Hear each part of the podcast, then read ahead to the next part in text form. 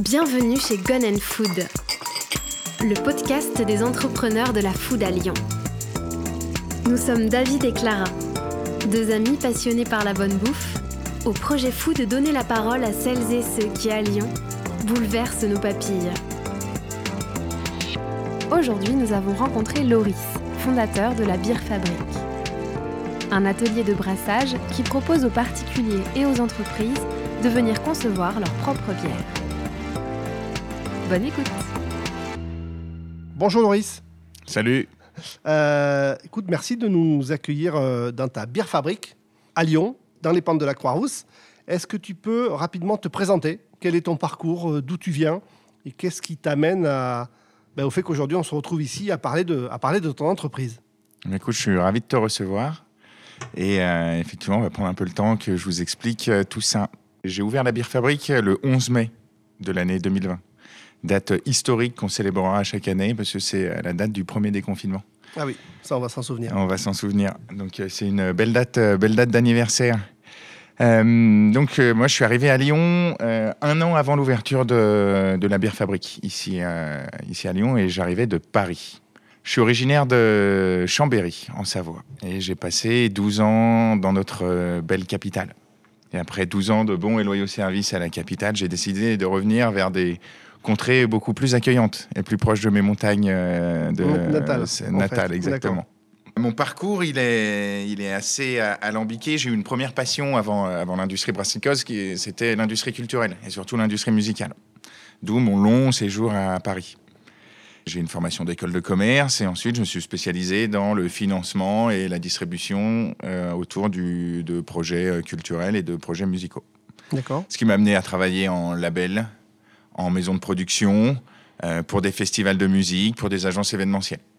Jusqu'à arriver à, euh, dans le domaine de la techno et de la data pour euh, le secteur musical. C'est-à-dire techno et data je bossais pour des plateformes de streaming en marque blanche. D'accord. Pas des Deezer, pas des Spotify, mais des sociétés qui créaient des plateformes de streaming pour des marques, pour des sociétés qui voulaient avoir leur propre service de musique. Notamment à l'époque, la Fnac voulait son propre service euh, musical. On n'en entend plus parler aujourd'hui parce qu'ils l'ont fermé, mais on bossait sur ce projet de développer une plateforme de streaming pour, euh, pour la Fnac, d'accord. qui était vouée à concurrencer Deezer. Donc en fait, j'ai suivi un peu euh, l'industrie musicale. J'ai commencé par de la distribution de catalogues physiques pour arriver ben, sur la distribution et euh, la, la musique euh, d'un point de vue pur, pur digital. Et un jour, je suis tombé sur une offre, une offre de boulot qui était assez folle sur LinkedIn, qui parlait de big data, d'objets connectés et de bière pression. Et là, je me suis dit, c'est quoi ce monde euh, fou? Il faut absolument que je postule et que j'ai ce taf. Tu t'intéressais déjà à la bière à l'époque? Euh, d'un point de vue consommateur, Oui, voilà, comme euh, beaucoup. J'étais de euh, l'industrie musicale et la bière, il y a quelque chose Oui. quand même d'assez d'assez proche. Il y a des choses qui se passent. ouais. Bon, on sait qu'il y a des grands groupes brassicoles qui couvrent tous les festivals, mais je m'intéressais déjà beaucoup à la bière artisanale, purement gustatif et purement consommateur. Et euh, je tombe sur cette offre et je me dis, il faut absolument que j'aille euh, tenter ça. Mes expériences dans le digital avec l'industrie musicale peuvent aider. Et c'était une start-up israélienne qui cherchait à se développer en France pour installer des systèmes qui permettaient de collecter des données en temps réel sur le tirage de bière à la pression. C'était une niche et c'est vrai qu'aujourd'hui, les groupes brassicoles n'avaient aucune donnée en temps réel sur ce qui était tiré au bec dans les débits de boissons. Ils avaient des stats, ils avaient des données, euh, mais qu'une fois quand le gérant avait fait sa compta, savait combien de fûts il avait euh, tiré, combien de bières il avait euh, vendu, qu'il envoyait à son distributeur, le distributeur lui-même faisait sa compta, ses stats, et ensuite envoyait euh, ces données euh, comptables au groupe brassicole type Heineken, AB InBev, Carlsberg. Et donc, mon client, c'était AB InBev. Donc, AB Abinbev, rappelle-nous, il a les marques. InBev, C'est un grand groupe brassicole qui est issu de rachats et de Fusac tout au long de leur histoire. Aujourd'hui, c'est un groupe qui pèse plus de 250 milliards de dollars au Nasdaq. Et une bière sur trois servie dans le monde euh, appartient au catalogue AB InBev. D'accord. Et en Europe, c'est Lef, c'est Hogarden, c'est Stella. Enfin voilà, des, des grosses, Ouais. euh, des grosses marques. Des et bien marques sûr, des rachats de petites, euh, de petites brasseries pour euh, sûr. agrémenter le catalogue. Mais ils sont pré- présents partout dans le monde. Euh, L'idée d'AB InBev, c'était de pouvoir collecter des données et de pouvoir s'en servir pour euh, aider leur campagne marketing et euh, leur, leur effort commercial. Et ça, c'était en quelle année? C'était en 2016, 2017 et 2018. D'accord. Et du coup, je les ai aidés à se développer et à installer ce système sur le territoire parisien. Mhm. Donc, c'était un job purement opérationnel. Il fallait aller voir les gérants de débit de boissons, leur proposer la solution. Aller voir aussi euh, les constructeurs de machines euh, de caisses enregistreuses, parce qu'on corroborait les chiffres tirés avec les chiffres qui rentraient en caisse pour voir le- les pertes, les gratuités, les choses comme ça. Et il fallait aussi aller voir les entreprises qui proposaient l'installation des systèmes de tirage pression pour que tout se fasse bien, que ce soit propre, euh, aux normes. J'imagine que le système se branchait sur les systèmes de tirage pression. Donc, tu es bien obligé de les rencontrer pour brancher tes équipements dessus. Tout à fait. Tout à fait. Et tout ça était en 3G. Donc, à chaque fois qu'il y avait un tirage qui était fait, c'était collecté, envoyé sur un serveur, analysé par des groupes de data scientists et data analystes à Tel Aviv, qui renvoyaient ensuite des reports, des reportings à AB InBev toutes les semaines. Et les gérants de débit de boissons, eux, avaient une application et ils pouvaient avoir en temps réel euh, ce qui était consommé euh, dans, leur- dans leurs différents établissements. Donc, très sympa comme techno. Malheureusement, en France, c'est pas un marché propice pour ce genre de, choses. Mhm. Parce que ben, le- la collecte de données sur du tirage pression dans un, un établissement de débit de boisson, c'est pas tout à fait apprécié. On va pas épiloguer sur le sujet, mais euh, effectivement, euh, on préfère que ce soit que la caisse enregistreuse qui gère, et puis c'est très bien comme ça. Je vois. Donc du coup, moi, cette expérience, elle a été fondatrice parce que ça m'a permis de rencontrer énormément d'acteurs dans le milieu de la bière. Des brasseurs, des groupes brassicoles, des distributeurs, des fournisseurs, des techniciens. Donc j'ai pu voir à peu près tout- tous les tenants et les aboutissants de, de cette industrie-là Tout ce petit monde. tout ce petit monde. Et du coup, je me suis pris un peu au jeu. Et puis, euh, comme tout brasseur amateur, je me suis acheté un kit euh, sur saveur bière euh, pour brasser mes 5 litres à la maison. Et coup de bol, ma première bière a été bonne, malgré le pataquès que j'ai foutu dans ma, dans ma cuisine. Et ça m'a intéressé. Malheureusement, le fait que le territoire français se développe pas assez rapidement pour euh, AB InBev avec cette technologie-là, ils ont coupé les investissements et du coup, qui dit couper les investissements dit couper les salaires. Donc, euh, je me suis retrouvé sans emploi et euh, j'ai décidé de continuer dans le domaine brassicole. Et je me suis dit, il fallait que je me forme pour avoir un peu plus de compétences. Et j'ai cherché sur Pôle emploi quelles étaient les formations qui pouvaient accompagner au développement de compétences dans le domaine brassicole. Et je suis tombé sur la formation de la bière fabrique à Paris. Une semaine de formation sur 35 heures où on apprend à devenir brasseur. Et on nous donne euh, sur chaque journée le matériel utilisé, les matières premières, les circuits de distribution, les circuits de fournisseurs, l'hygiène d'une brasserie, l'élaboration d'une recette. Euh, voilà, pas mal d'informations qui Donc, tu amènent à la- brassais, euh, en fait, tu brassais un amateur Oui, et tu voulais passer pro, en fait. je ça voulais pas passer pro. Pas passer pro Je voulais pas devenir brasseur. L'idée, c'était juste de gagner en compétences et pouvoir aller toquer à la porte de brasserie et de leur proposer mes services en stratégie digitale, en stratégie opérationnelle, mais pas à devenir euh, brasseur. Et en final, je suis tombé amoureux du truc euh, pendant ma semaine de formation. Euh, J'ai rencontré un brasseur adorable à la bière fabrique qui s'appelait Guillaume, qui m'a tout appris. Et j'ai adoré le concept. Brasser de la bière et surtout faire brasser les autres et partager bah, cette passion qu'on a autour de cette belle boisson qu'est la bière. Et du coup, d'organiser des ateliers de brassage où les particuliers ou les entreprises viennent pour brasser leur propre bière. Et s'instaure un véritable échange. Et ça, du coup, ça a été un, véritable coup de cœur. Et je pensais vraiment pas euh, devenir brasseur euh, suite à cette formation. Et du coup, ben, à la fin de cette formation-là, je suis allé voir le fondateur et je lui ai dit est-ce que ça t'intéresserait de développer ton concept en dehors de Paris et d'ouvrir une, euh, une franchise ailleurs? Il m'a dit oui, ça m'intéresse, mais pas n'importe où. Et je lui ai dit ben, moi, j'aimerais bien aller à Lyon. Est-ce que ça te chauffe? Et là, il a dit bah, Lyon, c'est absolument dans mes projections, donc oui, on le fait. Et du coup, j'ai été embauché à la Bière Fabrique Paris pendant presque deux ans en tant qu'assistant brasseur. Donc j'ai commencé en bas de l'échelle. Et le deal, c'était, ben, au fur et à mesure que les choses avançaient, je gagnais en compétences au sein de la bière fabrique pour arriver jusqu'au poste de gérant de l'atelier et brasseur. Ce qui m'avait permis, du coup, pendant ce temps-là, de tout connaître au niveau opérationnel de la gestion d'un atelier type la bière fabrique pour Donc, pouvoir tu- l'ouvrir sereinement Hmm. une fois arrivé à Lyon. L'idée, c'était, l'idée, c'était de dupliquer ce qui se passe à Paris, mais, mais ensuite à Lyon. Tout à fait, de le dupliquer et puis après, grâce à la franchise, d'y apporter aussi euh, bah, ma petite touche personnelle Bien sûr. et de développer d'autres choses que n'a pas eu le temps de faire Paris du fait de son succès. Donc, tu es sous un contrat de franchise. Tout à fait. Donc, Même t'as si je une- suis le seul.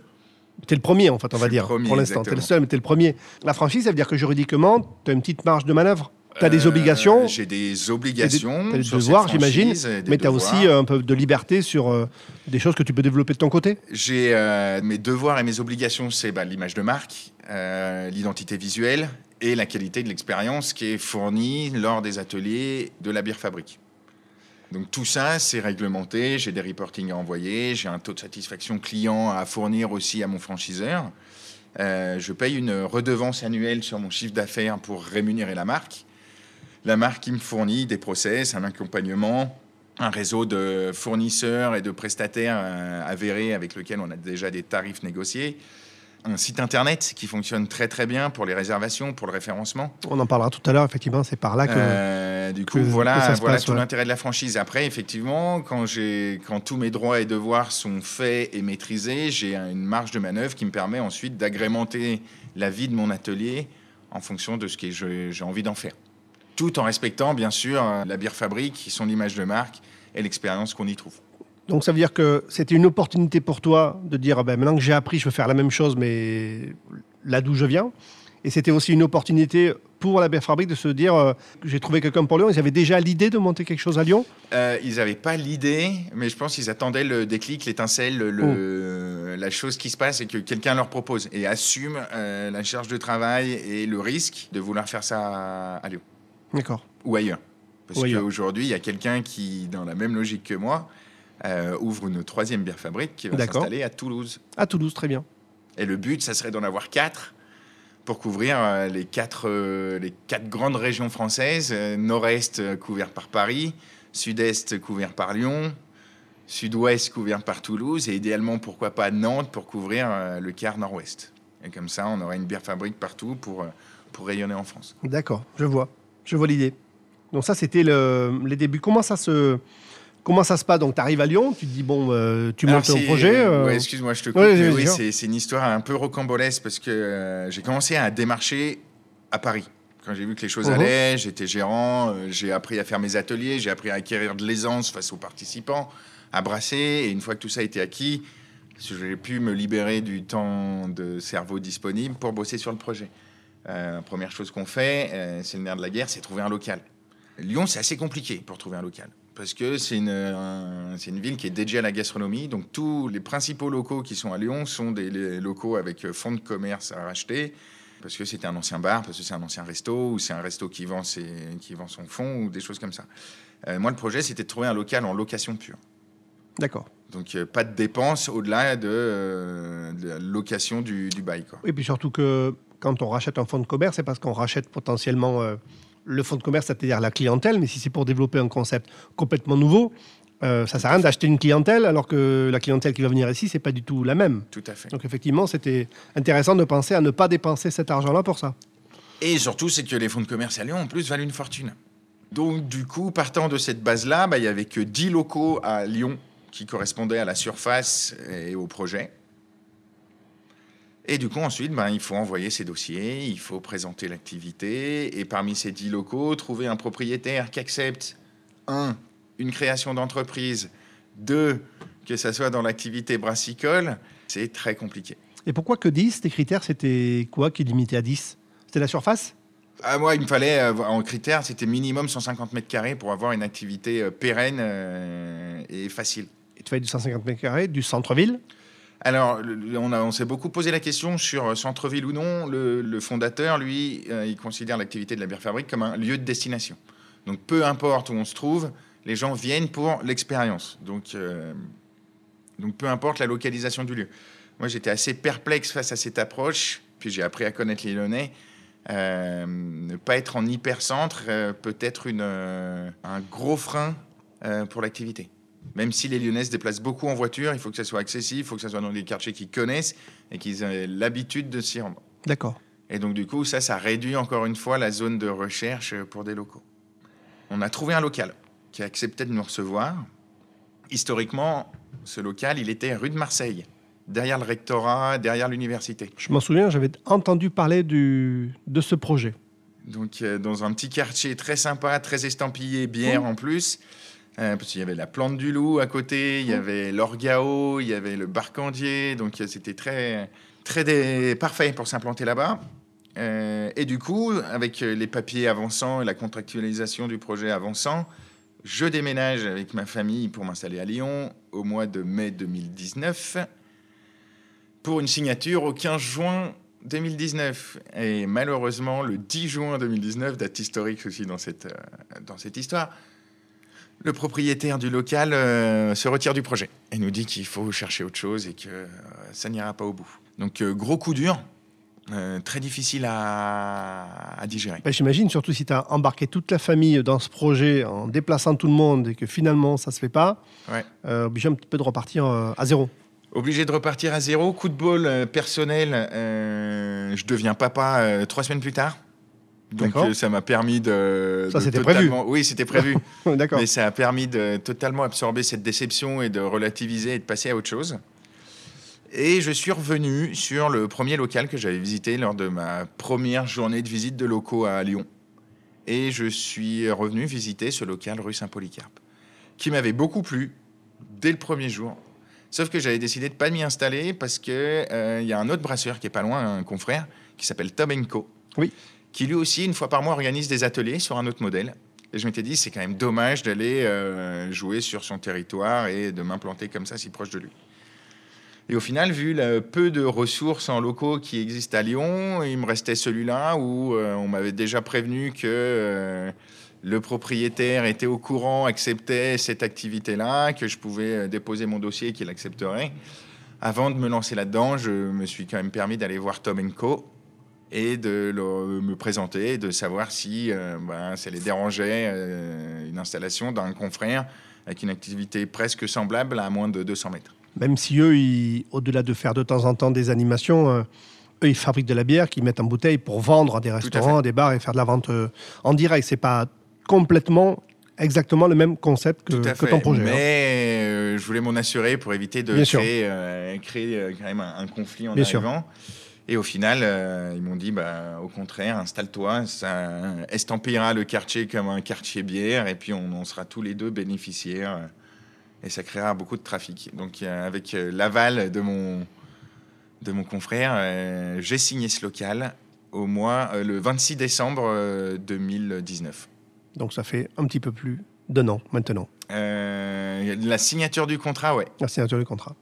Très bien. Et ensuite, euh, ça a pris combien de temps pour aménager tout ça? Parce que c'est vrai que le local est quand même euh, immense, on s'en aperçoit pas, mais il y a énormément euh, d'équipements à, installer. Ouais, bah 165 mètres carrés dans lequel il faut mettre une chambre de fermentation, une chambre froide, une zone de lavage, une plonge, de l'espace pour ranger le matos, une cave à bière, un bar, une tireuse et mes plans de travail. Donc ouais, 165 mètres carrés.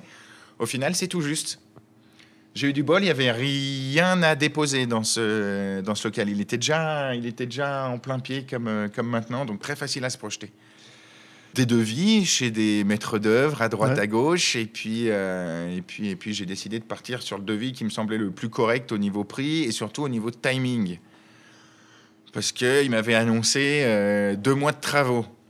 Et je m'étais dit, bon, en, prenant le mois de retard habituel mm. dans les travaux, trois mois de travaux, je mm. reste dans la gratuité que m'offrait mon propriétaire pour lancer l'activité, au top. Les travaux ont commencé début janvier.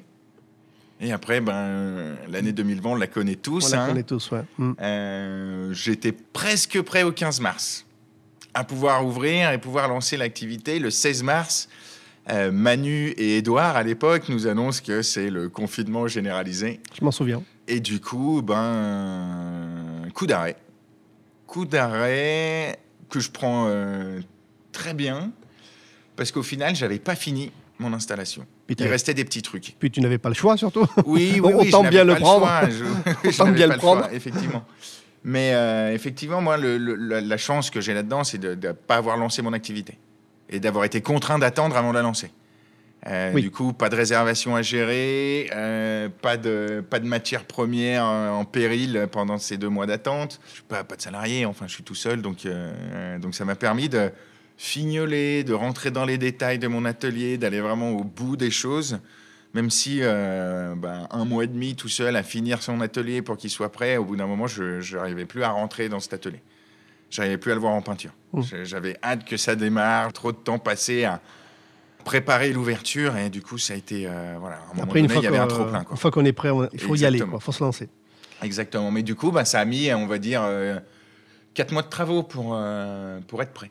D'accord. Et donc, ça veut dire que le vrai démarrage, il a eu lieu Alors, au déconfinement, en fait. au déconfinement, le 11 mai, j'ouvrais la boutique, j'avais des bières en vente. Le 17 mai, j'ai mon TPE qui arrive. Ça aussi, ma banque m'a fait un joli coup à l'envers euh, avec une semaine de retard sur l'arrivée de mon TPE.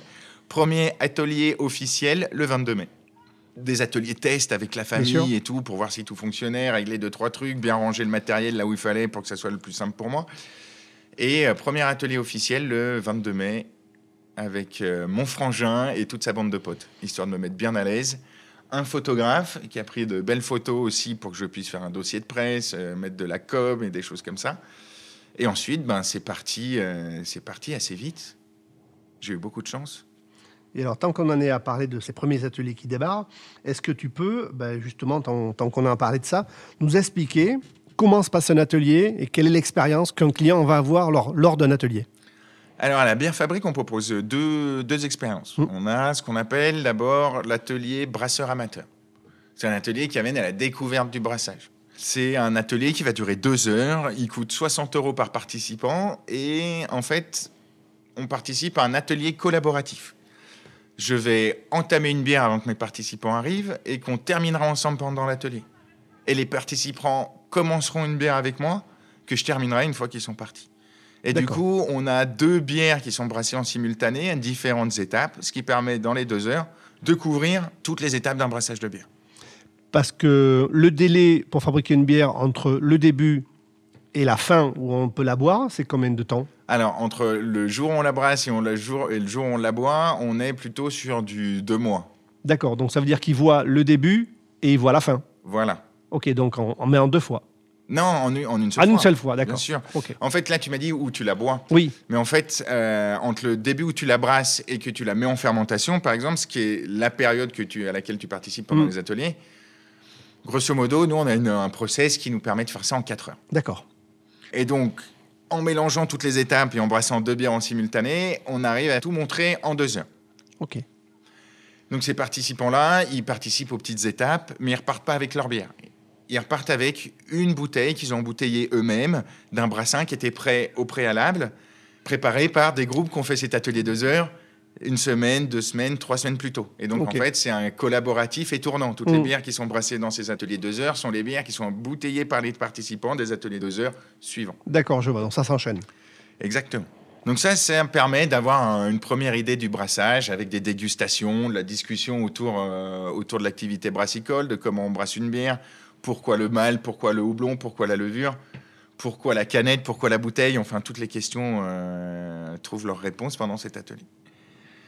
Ensuite, on a ce qu'on appelle l'atelier maître brasseur, où là, c'est le vrai atelier où les participants vont brasser. L'atelier va durer 4 heures. C'est 160 euros le poste de travail. On peut venir à deux, c'est le même prix. Ça permet de brasser 18 litres de bière. Et les participants repartent avec leurs 18 litres à la suite de cet atelier. Cet atelier, comment il se passe Euh, Les participants arrivent, ils choisissent parmi les sept recettes que je propose et que je brasse régulièrement. Et une fois qu'ils ont leur recette, euh, moi, je laisse ma casquette de brasseur et je deviens juste le maître du temps et l'animateur de l'atelier. Et parmi les recettes, euh, il y a quoi comme type de bière, par exemple? On- je propose de la triple, de la bière ambrée, je propose de la porter, de la pale ale, de l'IPA, de l'American pale ale et de la bière de blé. Ou si tu préfères la bière blanche. Là, ce qu'on appelle la bière blanche. Même si elle n'est pas toujours de couleur blanche. Exactement. Il faudra que tu nous expliques ça tout à l'heure. Donc j'ai mes sept recettes. Mm. Ils les choisissent. Une fois qu'ils les, euh, qu'ils les ont choisis, c'est eux les brasseurs. Donc ils vont devoir choisir les maltes de la recette, les houblons de la recette et passer à travers toutes les étapes. Donc l'atelier va durer 4 heures. Ça paraît long, mais au final, dans- pendant ces 4 heures, bah, on va animer, on va engager des discussions, des échanges autour de la bière. Il y a un côté cours magistral où je vais expliquer toutes les étapes, les, le tenant, les aboutissants de chaque étape. Et une partie théorique. Tout à fait. Pour l'avoir fait, en tout cas, moi, j'ai pas vu le temps passer. hein. Donc il y a cette partie théorique. Ensuite, on va passer à des dégustations de bière, ce qui va nous permettre de- d'approfondir la partie théorique. Pourquoi le mâle? Pourquoi le houblon? Quelle est la créativité dans la bière? Donc il y a six bières à déguster. Il y aura des quiz aussi pendant, pendant l'atelier, euh, des quiz qui, euh, on va dire, un peu scolaires, qui reprennent un peu les points qu'on a évoqués pour Mhm. être sûr que ce soit bien dans le, bien ancré euh, dans la mémoire de tous. Et une deuxième partie de quiz qui est un peu plus, euh, un peu plus fun sur euh, la culture G autour de la bière. La bière la plus chère au monde, la plus alcoolisée au monde, les plus gros buveurs de bière, plein de, plein de petits trucs sympas pour se la péter au comptoir quand les comptoirs seront, seront de nouveau seront ouverts. de nouveau accessibles. ouais. Et du coup, les gens brassent et laissent leur bière en fermentation pendant 15 jours à l'atelier. Et ils reviennent participer à l'atelier d'embouteillage. Et c'est là où ils vont mettre en bouteille 36 bouteilles de 50 centilitres, qui fera 18 litres. Je fournis les cartons, les bouteilles, les capsules. Et le petit truc sympa, c'est qu'on fournit aussi des étiquettes personnalisées. Les participants de l'atelier peuvent donner un petit nom à leur bière et on le réplique sur euh, nos, nos gammes d'étiquettes. Donc chaque participant de ces ateliers de 4 heures repart avec euh, 18 litres de bière. 18 litres de bière, effectivement. Et ensuite, eh ben, donc on a ces deux ateliers-là. Le but, c'est que ça soit le plus convivial euh, possible, bien, Bien sûr, sûr. euh, sur Mm. base d'échanges. Mm. On est là pour se marrer, hein. on n'est pas sur une dégustation de champagne ou de vin mélisimé. C'est une bière euh, populaire, euh, euh, courtoise et agréable. Et on reste euh, convivial, courtois, agréable et, euh, et très, et c'est très marrant de participer à ces ateliers-là. Et après, ben, effectivement, j'accueille des particuliers qui peuvent réserver directement sur mon site internet dès qu'il y a des créneaux disponibles.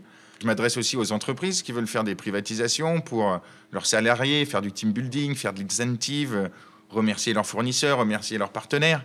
Donc ça, ça peut intéresser pas mal de monde. Bien sûr. Et tu peux accueillir combien de personnes en tout euh, sur un atelier? Euh, les ateliers deux heures, je me limite à 10 participants par session. Mhm. Et ensuite, les ateliers 4 heures à l'heure actuelle avec les mesures de distanciation sociale, il y a 6 postes de travail qui sont ouverts, sur lesquels on vient à deux. Pour l'instant. Donc ça fait 12. Mais l'atelier est calibré pour avoir 10 postes de travail en simultané. D'accord. Donc potentiellement 20 dès qu'on aura le droit aux embrassades, aux accolades et aux câlinades. Oui. Et euh, au-delà de ça, après, je peux euh, organiser des événements à la demande. Euh, J'ai déjà fait ça, une organisation d'un pot de départ, où les gens voulaient uniquement boire des bières pendant la soirée. Oui, ça se loue comme un lieu, comme un lieu d'événement, événementiel en fait. Exactement. D'accord. Après, j'ai quelques particularités avec le jeu des licences euh, dans mon établissement. J'ai pas de licence de débit de boisson, j'ai que la petite licence de restauration. Donc, dès qu'on privatise pour boire des bières ou passer une soirée ici, ben, il y a l'obligation de manger sur place pour pouvoir accès euh, aux bières de la cave ou au tirage pression. Mais euh, il y a plein de formules à, mettre en place. Donc, euh, un anniversaire, un pot de départ, un EVG pour la, la soirée de dégustation de bière. Ce que je propose, c'est il n'y a pas de coût à la privatisation. Euh, Il y a juste un, un prix sur euh, mes bières cave et mes bières pression qui Bien va sûr. augmenter pour la privatisation. Ça Mm. prend 1 euro par rapport au prix euh, public. Et ensuite, ce que je propose, c'est de brasser une bière pendant la soirée pour euh, l'heureux élu du soir qui pourra repartir avec ses 18 litres de bière 15 jours après son événement et potentiellement les offrir à tous ses invités de cette soirée ou les garder comme, euh, comme souvenir. D'accord. Et euh, la formation que toi tu avais faite à Paris, en mode formation professionnelle, tu la Mhm. proposes aussi euh, Non, ici je ne la propose pas ici. Tout est centralisé sur, euh, sur. Paris parce que tous les intervenants sont de région parisienne. D'accord. Et du coup, la logistique de la, logistique de la formation, elle est beaucoup plus simple. Ok. Mais après, on va voir, on a beaucoup de demandes qui émanent du quart sud-est de la France et qui n'envisagent pas monter à Paris pour faire cette formation. Donc peut-être, à terme, on pourrait se dire que euh, deux fois par an, il y a une session de formation qui euh, se déplace sur Lyon pour, euh, pour faire cette formation pro- professionnelle. D'accord. Mais c'est Euh, pas dans les papiers euh, pour l'instant. Est-ce que tu peux nous dire euh, rapidement une différence entre bah, effectivement une blanche, une blonde, une pale ale qui est souvent une blonde, une IPA C'est quoi les grandes familles de bières telles qu'on telles qu'on les voit sur les étiquettes des bouteilles euh, Euh, Aujourd'hui? Dès qu'on devient amateur de bière, il faut qu'on oublie le cadre, couleur qu'on nous a imposé depuis toujours. Blonde, blanche, brune, ambrée, noire, ça veut rien dire. Ça ne nous indique pas un style euh, sur la bière. ni un goût Ni un goût, oui. Alors, ça, on va, on va marcher sur des œufs là-dessus, mais c'est surtout, c'est pas un style. D'accord. Donc, quand on rentre dans un bar et qu'on demande une blonde ou une brune, si on est dans un bon bar à bière, le serveur, il en aura cinq ou six à vous proposer de chaque, qui ne seront pas du tout du même goût, de la même teneur en alcool. Et, et donc, du coup, ce n'est pas, c'est pas une valeur sûre. D'accord. La couleur aujourd'hui de la bière, elle est liée au malt qu'on utilise. Le malt, c'est pas une céréale, c'est euh, un processus qu'on applique à la graine d'orge principalement pour euh, l'Europe. On brasse des bières avec de l'orge, de l'orge qu'on a malté. Mais on peut aussi utiliser du blé, on peut utiliser de l'avoine, on peut utiliser du sarrasin, du millet, du sorgho, du quinoa, du pois chiche, euh, du maïs, du riz, tout ce qui pousse le plus sur un territoire donné où on veut brasser.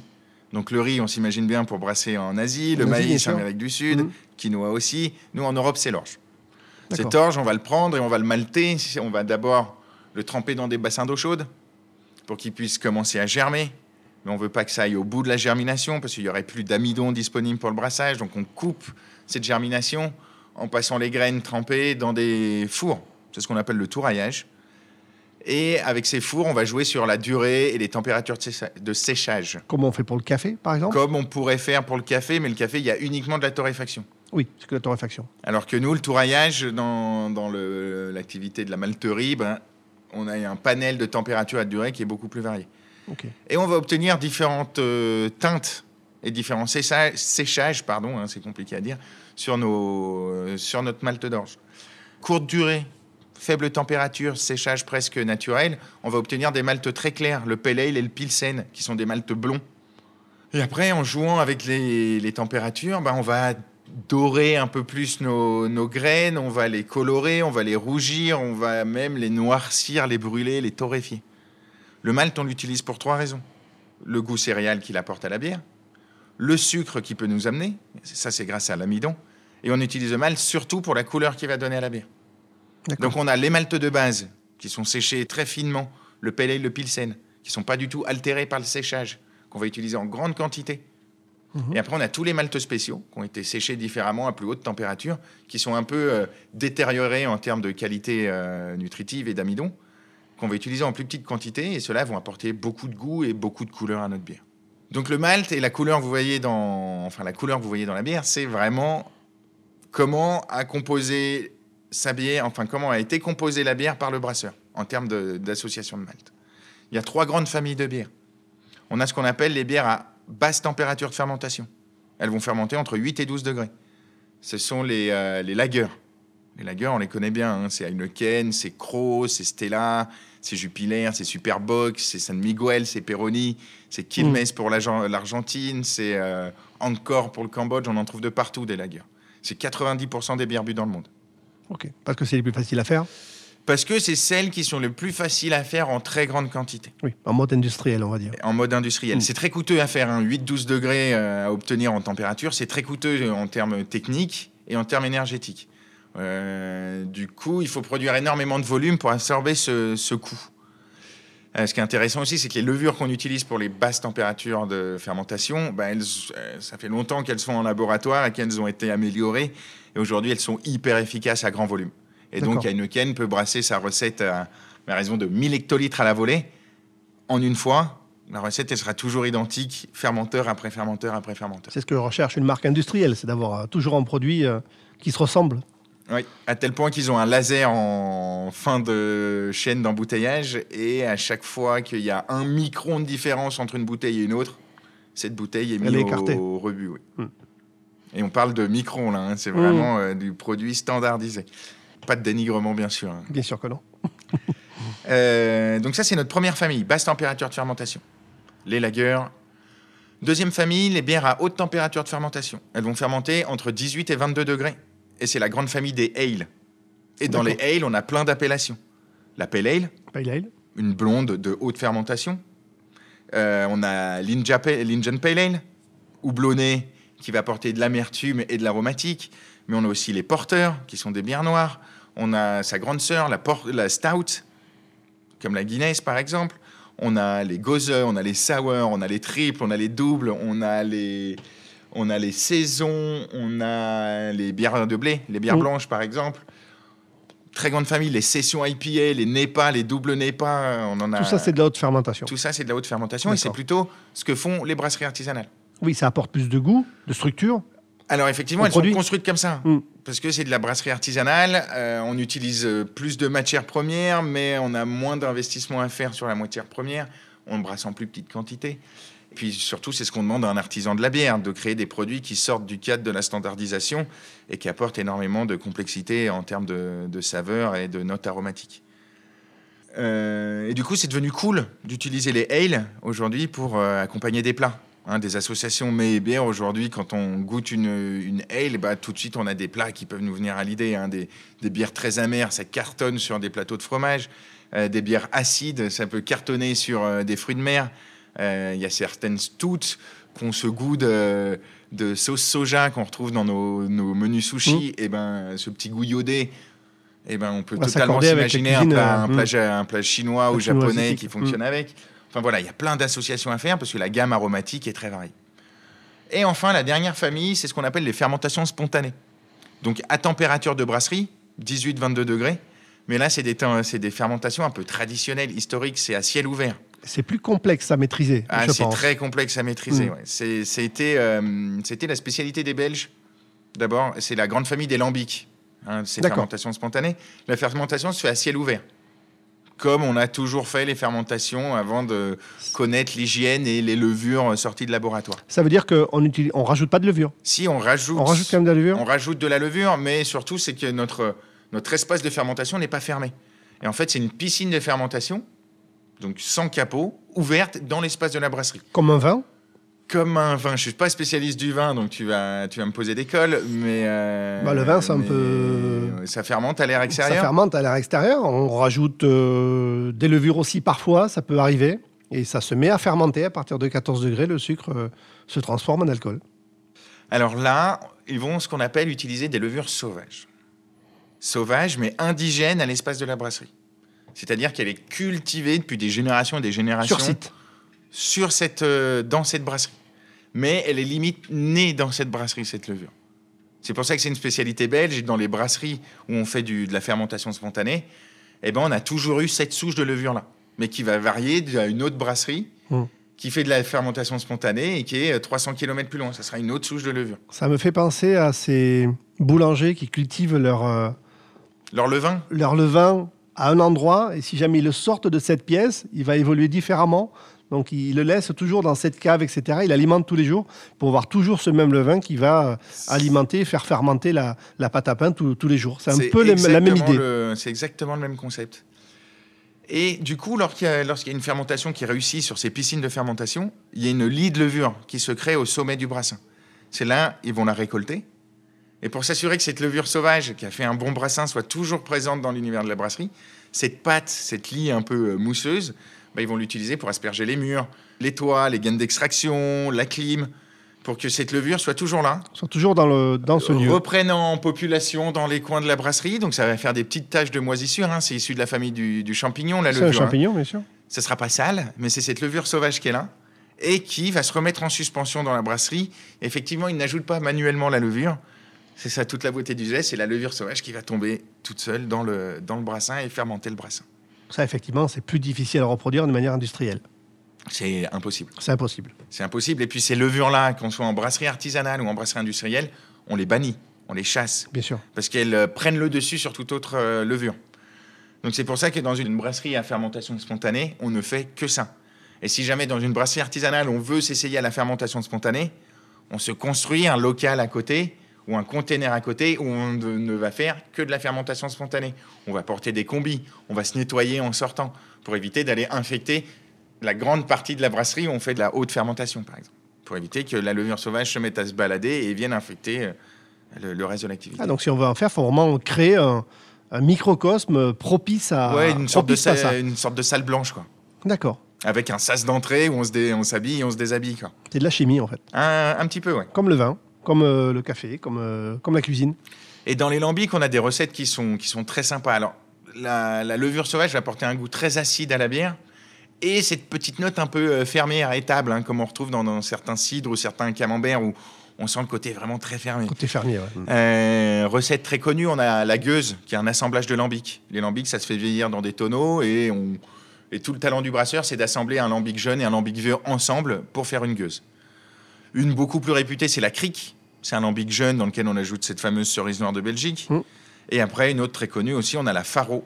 C'est un lambic jeune dans lequel on ajoute un sirop de sucre très épais pour couper cette acidité euh, de la recette. Et euh, du coup, ça la fait monter en alcool et puis ça la rend aussi euh, très lourde à boire. hein. Une fois qu'on a bu, par exemple, une mort subite, qui est une faro, on n'a plus soif, on n'a plus faim. On va se coucher. Et on va se coucher. C'est quoi les, les tendances J'ai l'impression que c'est un secteur d'activité qui a énormément évolué depuis, depuis quelques années, euh, avec euh, le développement de toutes ces brasseries artisanales qui poussent euh, comme des champignons, Mhm. comme de la levure presque. Euh, c'est quoi les tendances euh, qui vont arriver en 2021 Je sais qu'aujourd'hui, elle passe une période un peu complexe, les brasseries, puisqu'il n'y a plus de bars, euh, plus de restaurants, euh, pas depuis un an, mais depuis un an, euh, moins quelques mois, donc euh, quasiment depuis un an. Toi, tu es en contact avec eux, qu'est-ce qu'ils prévoient de faire en 2001 En 2021, pardon. Alors, pour, euh, pour mettre un peu en, perspective, la France, il faut savoir qu'on était un véritable pays euh, brassicole et qu'avant les différents conflits avec, euh, avec l'Allemagne, on avait plus de 3000 brasseries artisanales en France. Et au final, c'était même c'était comme un boulanger dans un village. Il y dans les villages, dans les villes, il y avait toujours le boulanger et le brasseur, donc on en trouvait de partout. À cause des différents conflits, il y a plusieurs choses qui se sont passées. hein. Les terres agraires ont été ravagées, la main-d'œuvre a été réquisitionnée pour aller, se, pour aller combattre ou reconstruire le pays, et les besoins en acier, en cuivre, enfin en tout, dans tous les métaux qui permettaient de construire de l'armement ont été réquisitionnés. Donc les brasseries, énormément de brasseries ont été démantelées pour participer à l'effort de guerre. On s'est retrouvé à la fin des années 70 à 26 brasseries artisanales en France. Ça euh, ça a été tragique. Ce qui a été du pain béni pour les industriels. Et du coup, Bien tout sûr. de suite après la guerre, bah, les industriels ont repris le dessus et ont abreuvé le, le pays. C'est qu'à partir de 2000, euh, début des années 2000, 2005, 2006, que la brasserie artisanale française commence à redémarrer. Aujourd'hui, on compte 1400 euh, microbrasseries en France. D'accord. Et je compte pas les picots nano-brasseurs qui font du tout petit volume pour le- leur marché le week-end. Je parle de brasseries installées, avérées, qui produisent quand même suffisamment en, hectolitres. Et du coup, en termes de tendance, ben, on était un peu lié à ce qui se passait à, à l'extérieur de nos frontières. Et on est très lié à ce qui se passe aux États-Unis et au Canada, parce que c'est là où le mouvement de la craft a quand même commencé, et c'est là où la créativité a été la plus florissante au début. Et bien sûr, on a importé au début, ben, c'est l'IPA. L'IPA, elle a eu, euh, elle a eu une grosse, grosse part euh, dans euh, bah, l'évolution de la microbrasserie en France, à tel point qu'on on se disait à l'époque qu'un brasseur n'était pas brasseur tant qu'il ne maîtrisait pas une bonne IPA. D'accord, ça a été la première euh, tendance euh, Oui, comme nouveauté qui est arrivée euh, dans le marché, voilà, sur le nouveauté, marché de la bière. une nouveauté, mais pas forcément une bien pensée pour le marché français. D'accord. Parce que l'amertume, le français, il l'aime pas trop dans la bière. C'était trop nouveau pour lui. Et à un moment donné, on s'est retrouvé avec tout le monde qui faisait de l'IPA. Or, le marché français, il n'était pas fait pour ça. Mais les brasseurs s'efforçaient à faire de l'IPA, alors qu'en France, on a des valeurs un peu plus traditionnelles autour de la bière. On aime euh, les bières plutôt légères, gazeuses, pétillantes, euh, assez claires de couleur, bière de soif. On aime euh, les bières céréalières de type couleur ambrée, où on a du sucre résiduel, on a du goût de pain, de céréales en bouche. Ou alors on aime les bières bien alcooleuses, hein, ce qu'on- les fameuses triples. Ça, c'est nos bières de référence, on va dire, hein, qui sont très typées euh, nord, belge. L'IPA, c'était pas, c'était pas fait pour. Donc, c'était un peu une hérésie que de lancer cette tendance en France, sachant que le marché n'était pas fait. Mais au final, ça a permis de se dire que peu importe le marché, il faut être créatif et il faut avancer, il faut créer des trucs. Il faut prendre des risques. Donc, l'IPA est arrivé. Maintenant, c'est devenu euh, monnaie courante. Oui, tous les brasseurs ont leur IPA. Tous leurs brasseurs ont les IPA, et puis aujourd'hui, tout le monde a goûté une IPA, et tout le monde commence à s'y mettre. Tous les bars ont un bec où il y a au moins une IPA, ce qui se Oui, faisait pas sûr. il y a 5 ans. Mm. Mais voilà, aujourd'hui, tout le monde a une IPA en, en tirage pression. Ensuite, euh, ben, on va dire les geeks de la bière n'avaient plus cette niche IPA, donc il a fallu trouver une nouvelle niche. Et on est parti sur les sour, les bières acides, et les gose, les bières euh, salées. Donc ça aussi, c'est très particulier. c'est on très sort, particulier. euh, Les bières on sort acides, du cadre euh, de la bière. Les bières acides, j'en vois du coup à, à la tomate, au poivron, à- avec des fruits, mais avec- toujours avec énormément d'acidité. Surtout, on ne retrouve pas le sucre. Mm, C'est très, fait. très désaltérant. C'est assez étonnant, en fait. Bah, on va retrouver ce qu'on retrouvait dans ce que on veut dans un vin minéral ou un vin sec. hein. Très vite sur la langue, pas de rondeur, ça nettoie vite la bouche. Et là, des bières acides, on va surtout essayer de les accompagner de quelque chose avec du fruit surtout pour couper un peu cette acidité ou la rendre un peu plus euh, goulayante. Mm. Puis après, on est aussi parti donc sur les gozeux, les bières salées, où pareil, le sel joue le rôle d'un exhausteur de saveur, donc on va les accompagner avec euh, avec des fruits. hein. Moi, par exemple, j'ai eu un, best-seller pendant un mois à la bière fabrique. C'était une double gozeux goyave passion qui titrait à 10 degrés. Et du coup, le sel mettait euh, en bouche une explosion de saveur sur euh, la goyave et la passion. Et c'était, c'était un pur jus de fruits, quoi. C'était magnifique. Et euh, bah, la créativité allant toujours plus loin. Aujourd'hui, de ce qu'on lit, on cherche toujours les tendances qu'on, qu'on Mm. lit ailleurs. On s'inspire aussi de certaines choses. Euh, au Canada, il y a des articles qui sont tombés. Et aujourd'hui, ce qu'on attend en tendance, c'est. euh, On va aller vers les NEPA. Donc les NEPA, c'est une dérivée de l'IPA qui est un peu plus euh, ronde en bouche, donc un empâtage un peu plus élevé pour faire beaucoup plus de sucre résiduel. Donc du sucre dans la bière, de l'amertume amenée par le houblon, euh, beaucoup d'aromatiques amenés par le houblon. Et ça, on va les faire. euh, Donc la NEPA, on la connaît déjà, mais on va aller vers les doubles NEPA, vers les triples NEPA, donc les faire gagner en, en degré En d'alcool et puis euh, Mm. rajouter encore beaucoup plus de houblon. Et on va vers la gourmandise. Euh, je ne sais pas pourquoi, mais euh, la tendance va vers ça. Et on va tomber sur ce qu'on appelle les pastries bi. hein. Donc euh, on va utiliser des pâtisseries complètes pour agrémenter des stouts, pour agrémenter des IPA, pour agrémenter des, des NEPA ou voire euh, tout simplement des, des PLL, quoi, des, des- des bières de blondes de, haute fermentation. Je crois d'ailleurs que tu as prévu de faire un test. Euh, ben, j'ai la chance d'avoir une super voisine qui fait des super cookies sur Lyon, des cookies très gourmands, euh, un peu pêchés d'ailleurs. hein. Elle, elle utilise des Twix, du Kinder Bueno, de la noix de pécan. C'est Kone Cookies qui m'a gentiment laissé un petit sac d'invendus pour ben, faire ma première pastry. Euh, ma première, alors je ne sais pas sur quelle base, mais j'ai bien 2,5 kg de cookies à utiliser pour un brassin de, de 18 litres. Une bière au et cookie. t'es tenté une bière au cookie. Ben, Et, pourquoi voilà. pas Et pourquoi pas Aujourd'hui, on a vu des, des- des bières à, des bières à la tarte au citron, des bières à la tarte au potimarron, des bières, euh, des bières à la tarte à la framboise. Enfin voilà, il y a plein de choses qui se font. Il faut juste trouver le bon équilibre et s'assurer que ça soit bon au final. Mais euh, voilà, on va vers les choses très gourmandes, très alcooleuses. Donc, je vois qu'on apprend euh, en très peu de temps énormément de choses. J'ose pas imaginer ce qu'on peut apprendre en, en 4 heures d'atelier ici. Euh, là, on a vu les tendances donc, bah, qui vont venir sur la fabrication de la bière. Concernant tes projets, toi, de la bière fabrique, sachant que tu as démarré, puis tu as re-arrêté, puis là, tu vas bientôt peut-être pouvoir redémarrer. C'est quoi ton, ton avenir? Alors mon avenir, quand je regarde cette première ouverture, euh, j'estime avoir pas mal de chance. Parce que le Covid, au final, et les périodes de stop qu'il nous a mis, m'a permis de travailler autrement et de beaucoup me projeter et de prévoir euh, le monde d'après. Donc déjà, ça m'a permis de pas ouvrir tout de suite et d'aller vraiment au bout des choses lors du premier confinement. Et puis ensuite, bah, j'ai adapté mon offre, euh, je me suis assuré de l'hygiène de mon lieu. Donc voilà, on travaille aussi sur l'accueil client, sur euh, les rendre à l'aise, parce qu'on sait que ça, bah, c'est définitif. hein. On va, le masque, le lavage des mains, les choses comme ça, les gestes barrières, euh, même si ça va se détendre, c'est quelque chose qui va rester, euh, je pense, très longtemps. Donc il faut embrasser ces, nouveaux, euh, C'est bien ces, possible. ces- ouais. ces nouvelles choses. Mm. Et puis les, les coups d'arrêt que j'ai eus m'ont permis de, de bosser, donc effectivement, et de penser à, à l'après. Et à penser de ce que je veux faire de cette bière fabrique. Quand j'étais à Paris et que j'ai bossé là-bas, Paris a beaucoup de succès. C'est un atelier qui cartonne. Il y a trois mois d'attente pour avoir un atelier. Et du coup, je leur reproche rien du coup, mais ils sont tombés dans, dans, ce, dans ce fonctionnement où au final, il y a tellement de gens qui veulent faire d'ateliers qu'ils ne font que des ateliers.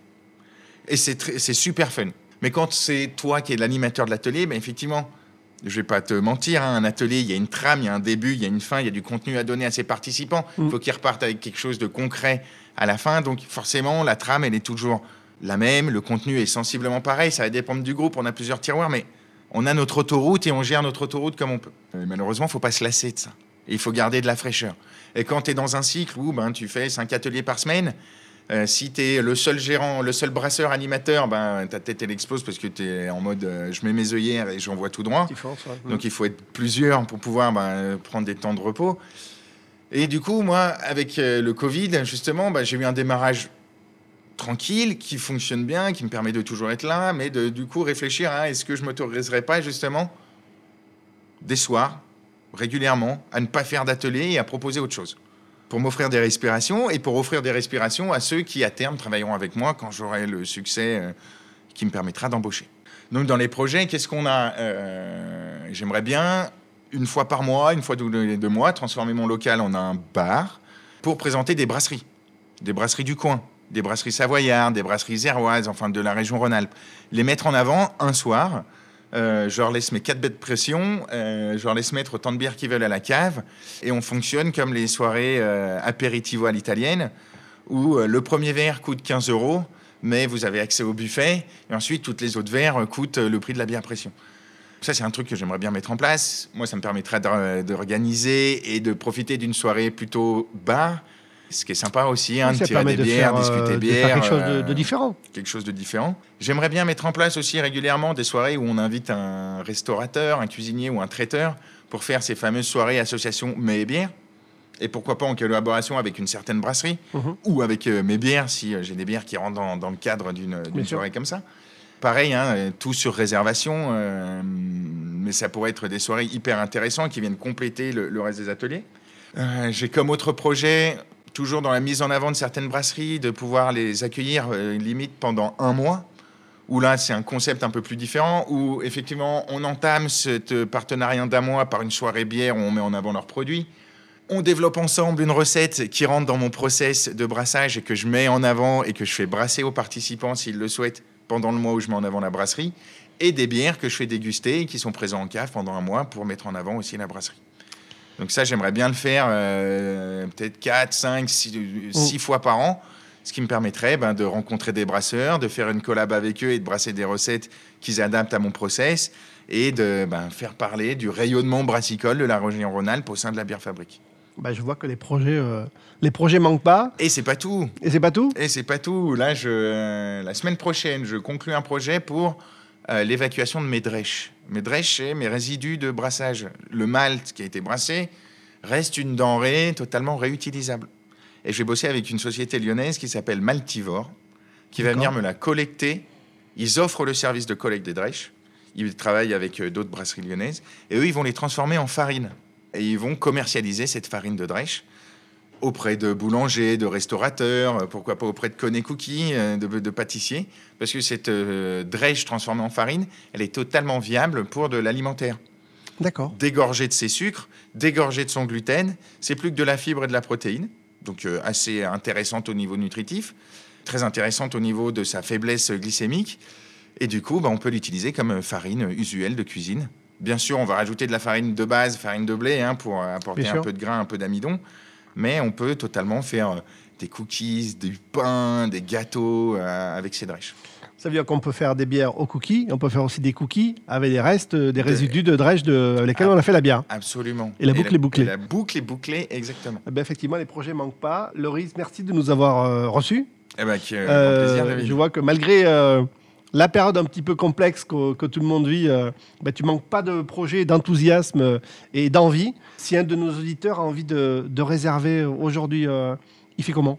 Il va sur le site labierfabrique.com, qu'il fasse bien attention, parce qu'il y a l'atelier de Paris, l'atelier de Lyon. faut y choisir Lyon, bien sûr. Il choisit Lyon. Après Paris, il y a une bonne expérience aussi. Si vous êtes, euh, si t'es écouté à Si c'est un Paris, Parisien qui écoute, il peut aller à euh, Paris. Il peut aller à Paris. Après, on est hyper flexible. Si vous êtes planté, euh, vous nous j'imagine. appelez. On fait, on fait changer les bons. Il n'y a pas de problème.